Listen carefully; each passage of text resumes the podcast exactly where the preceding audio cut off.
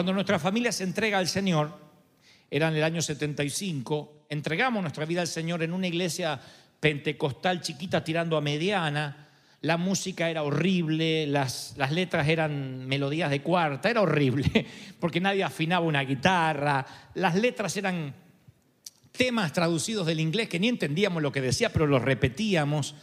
La predicación en el 80% de los casos era interminable, desconcertante. Firmábamos un pacto de membresía que no íbamos a beber alcohol, no íbamos a masticar chicle, las mujeres no se iban a depilar y no nos íbamos a juntar con ninguna que se depilara, por ejemplo. Y ustedes dirán, ¿y cómo hiciste para sobrevivir? Miren, yo decía en el servicio pasado, de alguna manera ese era mi mundo. De alguna manera aprendí a amar ese mundo. Había algo que nos atraía, en este caso a los Gebel, a seguir congregándonos, a ser fieles. Incluso comenzó a gustarme la música de la iglesia, amábamos servir al Señor. Los jóvenes de aquel entonces, los adolescentes, fundamentalmente teníamos temor de Dios. Teníamos temor de Dios. Sí, la doctrina era horrible en el sentido de que nos prohibían todo, todo era pecado, mirar la tele era pecado, eh, no sé, tener teléfono era pecado. Pero aún así teníamos temor de Dios, no se nos ocurría pecar, no se nos ocurría meter la pata. Eh, sabíamos que habíamos aceptado a Cristo de una vez para siempre. No teníamos un evangelio que dijera, te va a ir bien y vas a tener un auto del año, un cero kilómetro. No pensábamos, ahora porque tienes a Cristo tienes que comprarte la casa, o vas a tener buena ropa, o te va a Dios bendecir en todo. No, no se nos predicaba eso, se nos predicaba de que venía la tribulación, de que los tiempos iban a poner difíciles, que Cristo estaba a las puertas. Sin embargo, había una fidelidad que no he vuelto a ver en mucho tiempo. Y muchas veces, ahora a esta edad, me pregunto si ese evangelio que heredé es el mismo que hoy estamos viviendo. Era horrible congregarse, aburrido, pero estábamos firmes porque habíamos descubierto algo que se fue perdiendo con los años y este es el punto. ¿Qué es lo que se fue perdiendo? ¿Qué dimos que hoy la gente no ve? Para esto le preguntaba al Señor, ¿qué quieres que le diga a tus hijos este domingo? Y él me decía, quiero que los lleves a las escrituras, a una cárcel en Filipos. Hay un episodio donde Pablo y Silas están en una celda, en lo más profundo de la celda, en la parte más baja, dice las escrituras. Son los días en que las buenas nuevas eran noticias frescas. Todavía no había iglesias como esta. Y ahí hay dos tipos, Pablo y Silas, encerrados en una celda. Y el punto principal es que están cantando. Ellos dos están cantando. Están haciendo un evangelio subversivo, transformador, cantando. Antes que termine el día, el carcelero, el, centurión romano que cuida las puertas, va a estar de rodillas, temblando y suplicándole a estos dos hombres, señores, ¿qué puedo hacer para ser salvo? En, cuestiones de unas horas, el carcelero rogará por la salvación.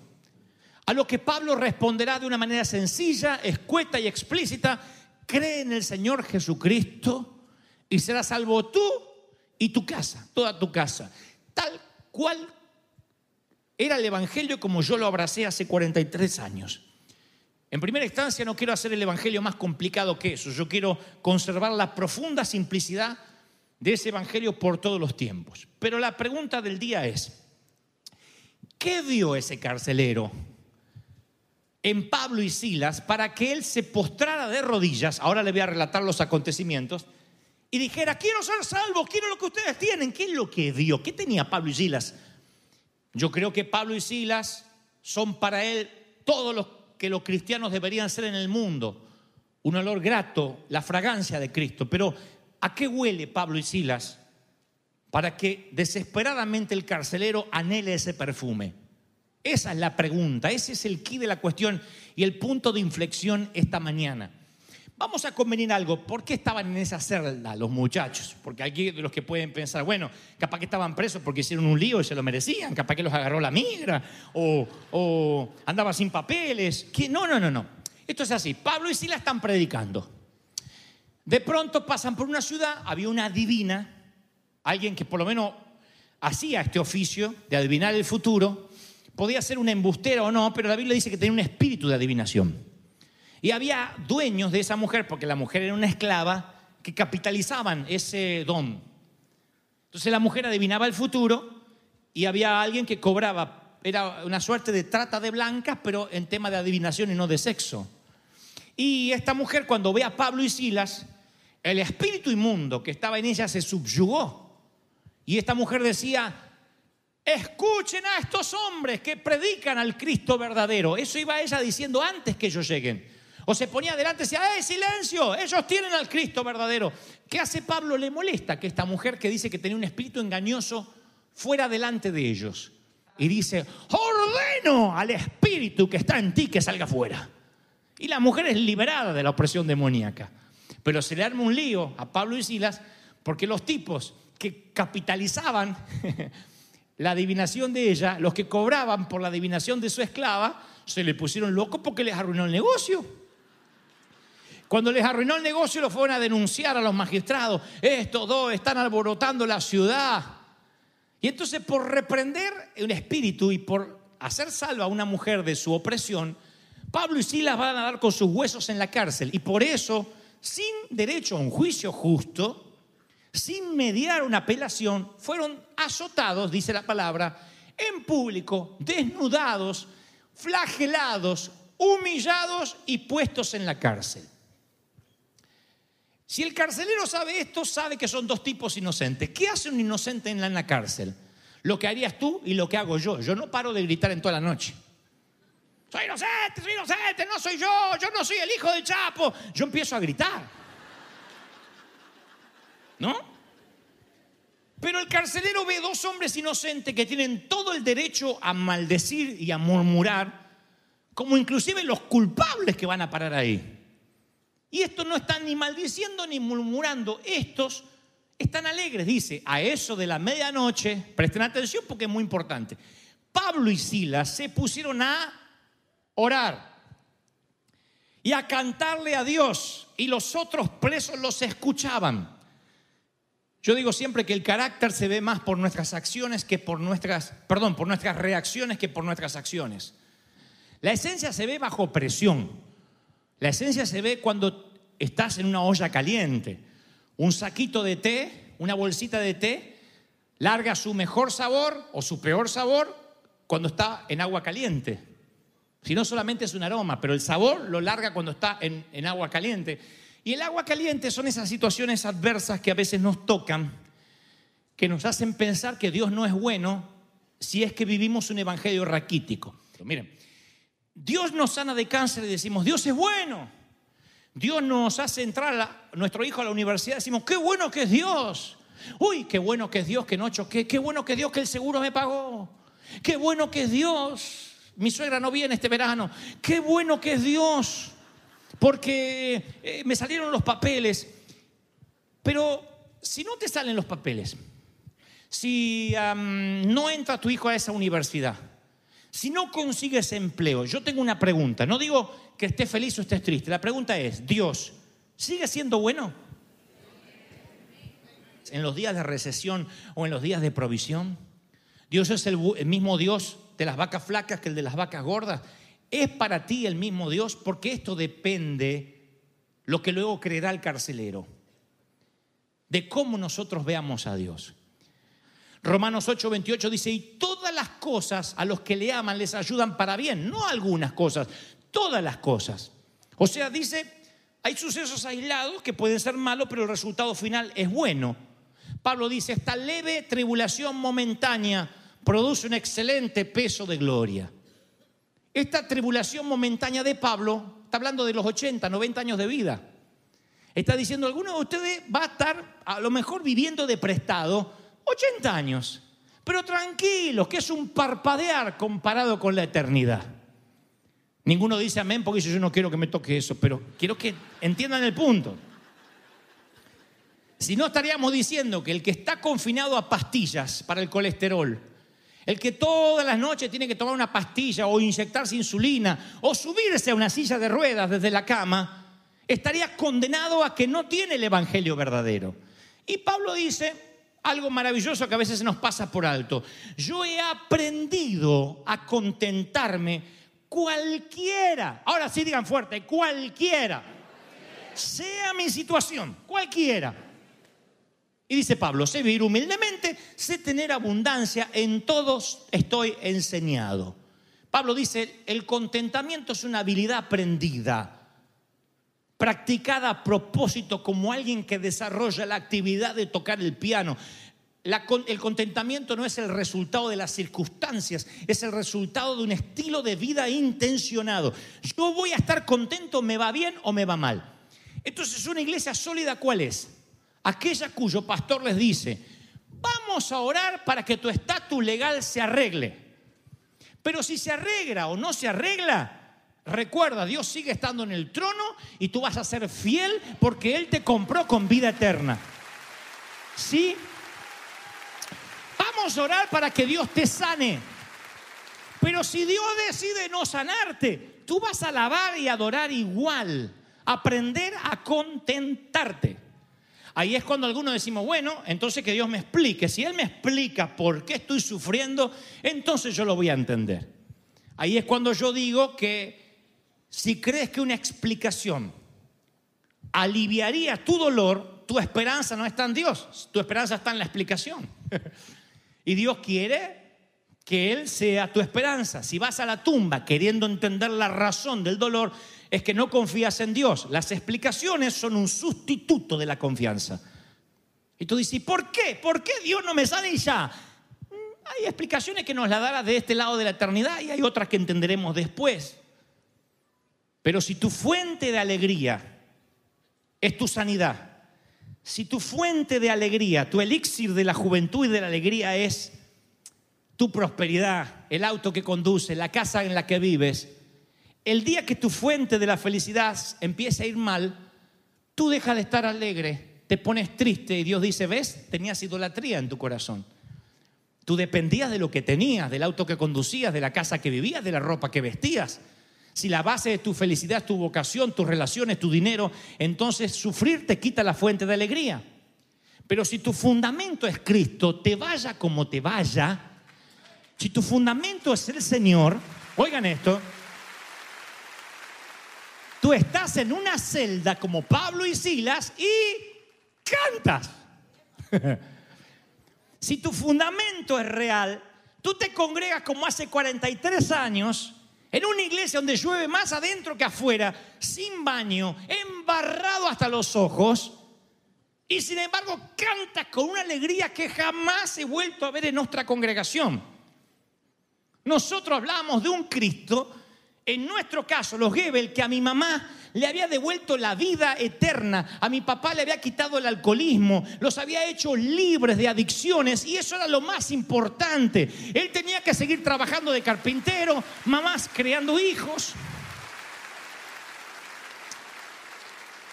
Cuando Cristo llegó a nuestras vidas, seguimos nosotros esperando una vez al año que papá cobrara un extra salario llamado aguinaldo para que comprara duraznos en almíbar. Teníamos ya a Cristo y compartíamos un durazno entre cuatro personas. Teníamos a Cristo y había que salir a bombear agua para bañarse una vez cada semana. Teníamos a Cristo y cuando llovía se inundaba todo el barrio. Y decíamos, ¿cómo vamos a ir a la iglesia? Y en bote, hijo. No estaba en debate si se iba o no se iba. Porque nuestra alegría no estaba fundamentada en lo que teníamos, lo que comíamos o lo que conducíamos. Nuestra alegría era, Cristo nos salvó la vida, no íbamos al infierno y ahora cuando nos muramos nos vamos al cielo. Lo que pasaba del cielo para acá era extra, era tips, era la propina. Lo importante es que estábamos alegres, cantábamos en la celda y los prisioneros y el carcelero fueron testigos de dos tipos así. El carcelero ve a dos personas inocentes, flageladas, golpeadas, que están alabando a un Dios que todo dice que los abandonó. Él ve a dos tipos alabando a un Dios que no tienen motivo para cantar porque no hay razón terrenal que lo justifique. Los golpearon, los desnudaron, los humillaron, están en el fondo de la celda y cantan. ¿A qué le cantan si están peor que antes? Y eso es lo que lo asombra. Eso es lo que asombra al inconverso. Al inconverso no le asombra el evangelio bulímico de prospera para que tu vecino vea que en tu prosperidad tienes a Dios. Porque a lo mejor el vecino te ve que te compraste un auto y dice, qué sé yo, será narco. Cara tiene. Pinta de narco tiene. Un día te mudas de casa y dices que los vecinos vean, que los inconversos vean que prosperamos. No, dirás, se ganó la lotería. No es lo que le llama a los ateos la atención, ver nuestra prosperidad. Al ateo no le sorprende si terminaste los estudios. Eh, a lo que le sorprende a él es que vives en el mismo mundo que él, o quizás peor, y por alguna razón él piensa, ¿qué poder hay en el cosmos? Que este tipo, que no tiene razón para estar feliz, no deja de cantar. Todo el barrio donde yo vivía se sorprendía de que mi papá salía silbando. De la misma casita vieja y, y deshecha y viejita, él salía todas las mañanas. Y eso era lo que sorprendía a los vecinos. Había una alegría que era sobrenatural. Es lo que pasa en los funerales, donde hay un hijo de Dios involucrado, tanto en la muerte como en los que sobreviven. Cuando viene un inconverso, el sitio mejor para predicar el Evangelio es en un funeral. Porque viene el ateo y piensa que te va a haber tirado arriba del cajón, destruido. ¡ah! Y sin embargo te ve dolorido, lógico, pero entero. Y te dice, no entiendo, ¿dónde sacas tanta paz? Y tú le dices, ¿cómo no voy a estar en paz si sé que lo voy a reencontrar pronto? Lo voy a echar de menos, pero nos vamos a ver pronto allá en el cielo. Y eso es lo que dice, ¿qué persona, qué poder hay en el cosmos que ante la muerte, aún en la celda más oscura, sigue alabando a Dios, sigue glorificando al Señor? Eso es el corazón del evangelismo. ¿Por qué tus seres queridos no se convierten? Porque no te ven feliz, porque no te ven contentos. Los carceleros solo se sorprenden cuando ven alegría, cuando no hay razón terrenal para tenerla. Eso es lo que sorprende. Eso es lo que sorprende al carcelero. Ve dos tipos que no tienen por qué estar adorando y están adorando. Ahora, en algún punto de los acontecimientos el carcelero se duerme, dice la escritura. Y de repente se despierta por un estremecimiento brutal, un seísmo, una suerte de mini terremoto, donde el terremoto abre la, prisión y rompe los grilletes. Tiene que haber sido fuerte en las caras de Richter, tiene que haber sido 7.8, 8.2 mínimo. De repente todo se mueve. El carcelero se despierta, ve lo que sucedió y como todo soldado noble que sigue al emperador, cualquier soldado noble de Roma sabía que si se te escapa un prisionero, directamente tu cabeza rueda por la arena antes del amanecer. La prueba está que cuando los ángeles liberan a Pedro de la cárcel, todos los guardiacárceles fueron ejecutados por el César o por el procónsul. Así que cuando él ve que las puertas de la cárcel se abren y él se despierta, ni se molesta en perseguir a los prisioneros, son muchos. Toma la espada, la desenvaina y está dispuesta a clavársela en un acto heroico, estoico. Y ahí Pablo grita, no, no, no te hagas daño. Todos estamos aquí. Todos. No dijo Pablo y Sila, los únicos dos bobos cristianos que nos quedamos. Los demás rajaron todos. Todos. Todos estamos aquí. El carcelero pidió luz, pidió que alguien encienda una vela. Entró precipitadamente y se echó temblando los pies de Pablo y Silas y les rogó, señores, ¿qué tengo que hacer para ser salvo? ¿Qué fue lo que ablandó el corazón? ¿Qué fue lo que lo estremeció? Yo creo que lo primero que lo estremece a él es ver dos personas inocentes, puras, piadosas, alabando en medio de la crisis. Ahí es lo primero que yo creo que le sorprende al carcelo. ¿Qué es lo segundo que le sorprende? Que cuando se va a quitar la vida, Pablo dice, ¡Ey, no, no, no! Estamos acá. ¿Qué le importa a Pablo y Sila la vida de un extraño? Y es más, la vida de su enemigo. Y es más, quizá ese fue el que lo azotó. ¿Qué haría un creyente anoréxico? Está bien que se mate, aleluya. Te vas a arder en el infierno por haber tocado el Hijo de Dios.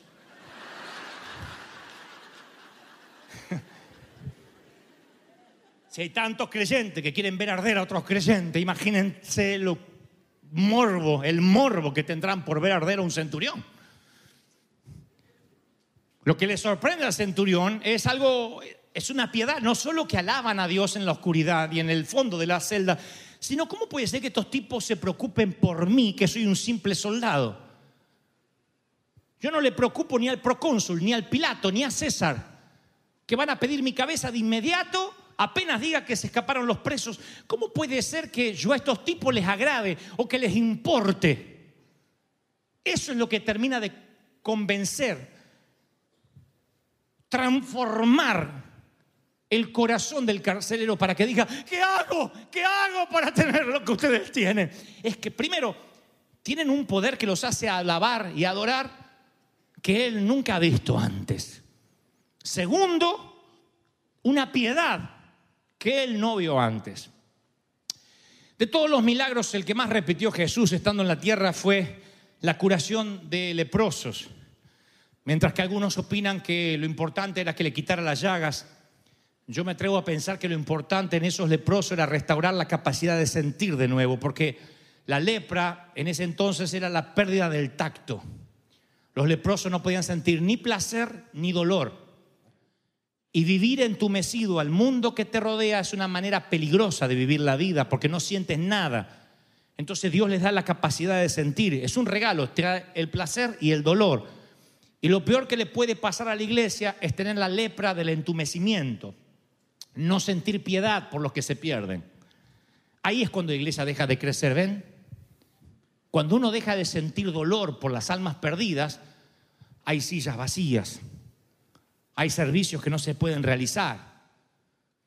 Hay una historia allí en los libros de Josefo, es un historiador que aunque su libro no aparece en el canon bíblico, pero aún así son historias verídicas y una de ellas cuenta la de el centurión romano que metió a los a 50 cristianos en un lago congelado y les decía, nieguen a Cristo y lo sacaremos de ahí. Nieguen a Cristo y lo sacaremos de ahí.